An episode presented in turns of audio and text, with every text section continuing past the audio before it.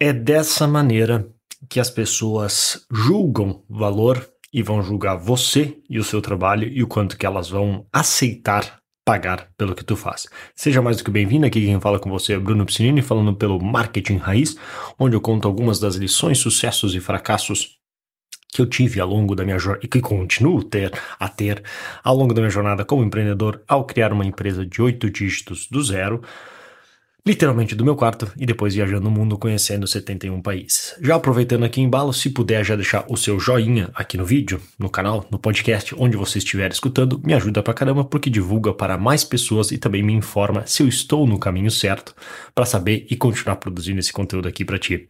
Então, é para explicar uma lição muito importante é que isso ficou mais claro depois que a gente, depois que nasceram as, as, as nossas filhas, que são a Maia e a Luna, as gêmeas, caso tu já tenha visto no meu Instagram, é que é incrível como as pessoas têm necessidade de fazer isso, que eu quero explicar agora, e por que, que isso é uma importante lição de marketing na hora de a gente é, planejar como a gente se posiciona no mercado.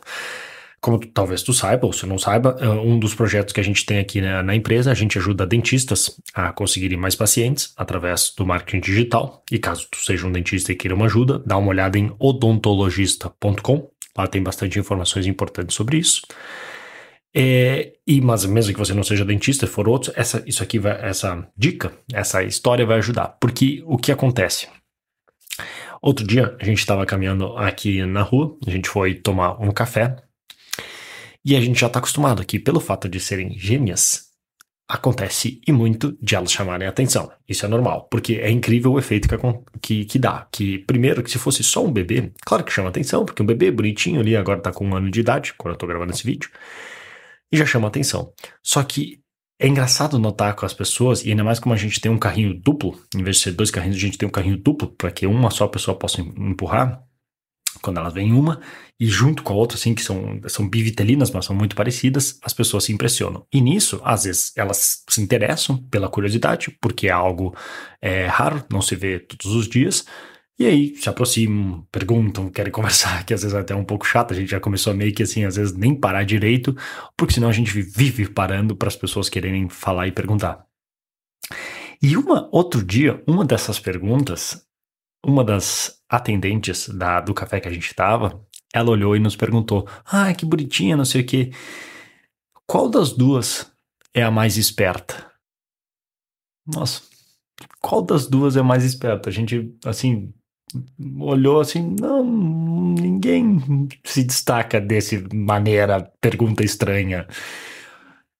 E ela perguntou isso: qual das duas é mais esperta? Porque às vezes as pessoas perguntam: Ah, qual das duas é a mais agitada? Qual das duas é, ou, ou, nem perguntam, elas já começam a categorizar. Elas olham, aí vamos supor que num dia uma tá sorrindo, a outra não. Ah, essa aqui é mais risonha, essa aqui é mais séria, essa aqui é mais amigável, essa não sei o que. É impressionante. Com, uma, com 15 segundos de informação, praticamente nada de informação, as pessoas imediatamente já começam a criar categorias. Pelo fato de serem duas, elas parece assim, automaticamente elas já assumem. Como são duas, cada uma tem que cumprir seu papel. E geralmente são papéis antagônicos, um diferente do outro. Se uma é agitada, a outra é a calma. Se uma é a risonha, a outra é a séria. Se a uma é amigável, a outra é envergonhada. Elas não ela, é, é difícil até de elas considerarem na cabeça delas que Ambas podem ser risonhas, ambas podem ser envergonhadas, ambas podem ser risonhas naquele dia, porque dormiram melhor. Porque elas variam, um dia uma, outro dia outra, um dia uma está mais atacada, outra, no outro dia outra. Mas é impressionante, e isso ficou muito claro com a, agora com, a, com as duas, como as pessoas têm essa necessidade de categorização. E isso acontece o tempo inteiro. Inclusive, o Bill Bonner, que é um, um dos fundadores da Agora, que é a maior empresa de newsletters financeiras do mundo, com faturamento de mais de um bilhão, bilhão de dólares, ele tem um dos, dos cursos deles, que eu já, já fiz, ele chama isso do, do como é que seria? O categórico imperativo, que na verdade eu até achei estranho, porque o categórico imperativo é uma, uma das partes da filosofia do Emmanuel, Immanuel Kant, que é um filósofo, do, não lembro de que, de que, de que ano, que ele fala sobre isso, de como a gente deve se portar na sociedade, e quando o Bill Bonner chamou também isso de categórico imperativo, eu achei que confundiu um pouco as coisas. Mas, não que importe, ele chama isso de categórico imperativo, no sentido de que as pessoas vão criar categorias para nos colocar o tempo inteiro. Assim como fazem com elas. E na cabeça delas, elas têm dificuldade quando as coisas são muito parecidas. Elas não conseguem diferenciar isso. Por quê? Porque nós vivemos numa sociedade extremamente com complexa. Eu já vou chegar no ponto do que eu quero dizer do que tem que pensar como profissional, como empreendedor para pensar o teu negócio. Nós vivemos numa sociedade extremamente complexa, certo? Certo. Então, se nós não criarmos atalhos, atalhos heurísticos de como viver no dia a dia, de, de não precisar o tempo inteiro julgar essa informação, a gente não sobrevive. Porque senão nós caminharíamos na rua o tempo inteiro, essa pessoa quem é? E fazer todas aquelas deduções de quem é essa pessoa, eu posso confiar, posso não confiar, será que eu tenho que atravessar a rua, etc. A gente tem que criar atalhos que, com, só batendo o olho, nós já sabemos se estamos no caminho certo, se essa pessoa é confiável, se essa pessoa é agradável, se essa pessoa faz isso assado, se essa pessoa tem mais ou menos respeito na sociedade, se ela ganha mais ou menos. E assim, não adianta dizer que ah, isso está errado, está certo. Não importa se está certo ou está errado. O que importa é entender como funciona o nosso julgamento para usarmos isso ao nosso favor na hora de fazer o nosso marketing. Então, isso fica claro com as gurias, mas o que eu quero que tu se atente é que as pessoas vão fazer o mesmo contigo. O mesmo. Como profissional, elas vão olhar dois dentistas e elas vão começar a se julgar. Quem que é o mais especialista? Quem que provavelmente cobra mais caro? Quem que eu posso confiar mais? Quem que provavelmente é mais famoso? Quem que é o lugar que eu me sinto mais confortável? E como eu falei, elas têm dificuldade se ambos forem exatamente iguais. Então é, é muito importante que tu. Que, porque se tu não definir quem tu quer ser no mercado, tu vai deixar isso na mão das pessoas. E se tu deixar isso na mão das pessoas, talvez elas criem categorias que tu não goste. Assim como ela criou essa categoria para as nossas filhas, do tipo, quem é a mais esperta? Cara, ela criou do nada essa categoria em 15 segundos que ela olhou as duas. Assim, é bizarro, foi uma das perguntas mais estranhas que a gente já ouviu. E olha que a gente já ouviu algumas boas perguntas sobre elas. Então, o que, que é importante tu fazer? É importante que tu dê um passo atrás e decida quem que eu quero ser no, nesse mercado. Eu vou ser a pessoa que atende pessoas de classe A a mais, com uma clínica de alto padrão diferenciada, ou eu vou querer atender outras pessoas das classes B, C e D. Que não que estejam todas juntas assim, mas tu entendeu a ideia. Porque é importante, porque na hora que tu definir isso, tudo, tudo, tudo agora que tu fizer tem que levar a essa conclusão.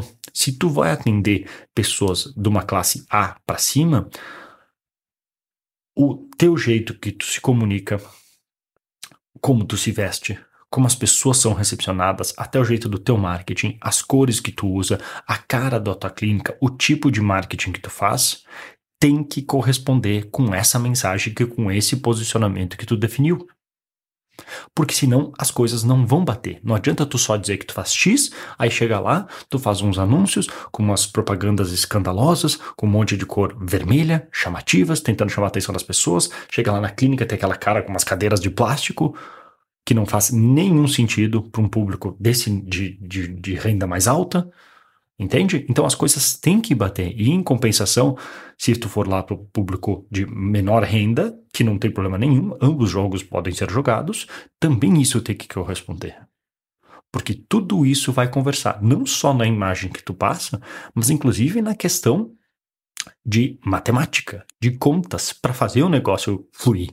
Porque tu vai entender que se, beleza, se eu vou para uma classe BCD, talvez eu vou fazer de uma maneira que eu tenha mais volume, com pessoas é, rodando mais tratamentos, eu vou ter que ter financiamentos e uma gestão de risco maior, porque muitas das pessoas vão parcelar, vão financiar, muitas delas talvez fiquem inadimplentes, e essa conta tem que fechar. Se eu vou para uma outra classe, não que essas pessoas não possam ficar inadimplentes, mas é uma chance menor, talvez paguem com uma entrada maior, e isso vai refletir meu fluxo de caixa. Mas entende como tudo conversa? Então é bem importante que tu decida onde e quem eu sou no mercado e depois, com base nisso, tudo que tu fizer tem que refletir isso. Para que essa mensagem, para que a história que as pessoas contam, que elas vão contar, Elas vão tentar adivinhar quem é o dentista mais esperto, assim como fizeram com as nossas filhas, e decidir o quanto e como julgar o valor que tu pode oferecer para elas. Então essa era a lição que eu queria passar para você hoje. Se tu curtiu, pode deixar o joinha, se inscrever no canal. Se puder deixar uma review aí de 5 estrelas no podcast, me ajuda pra caramba a continuar criando materiais como esse. Se não, tá tudo certo. Depois, se quiser mais dicas e caso tu seja dentista, visite odontologista.com para mais um treinamento gratuito que tu pode ver. E depois, se quiser uma ajuda, falar com a gente. E se caso tu não seja dentista, ou mesmo que seja, e queira ainda mais outras dicas e treinamentos, e treinamentos, visite brunopiscinini.com, P-I-C-I-N-I-N-I.com, beleza? Vou ficando por aqui, um grande abraço e até mais.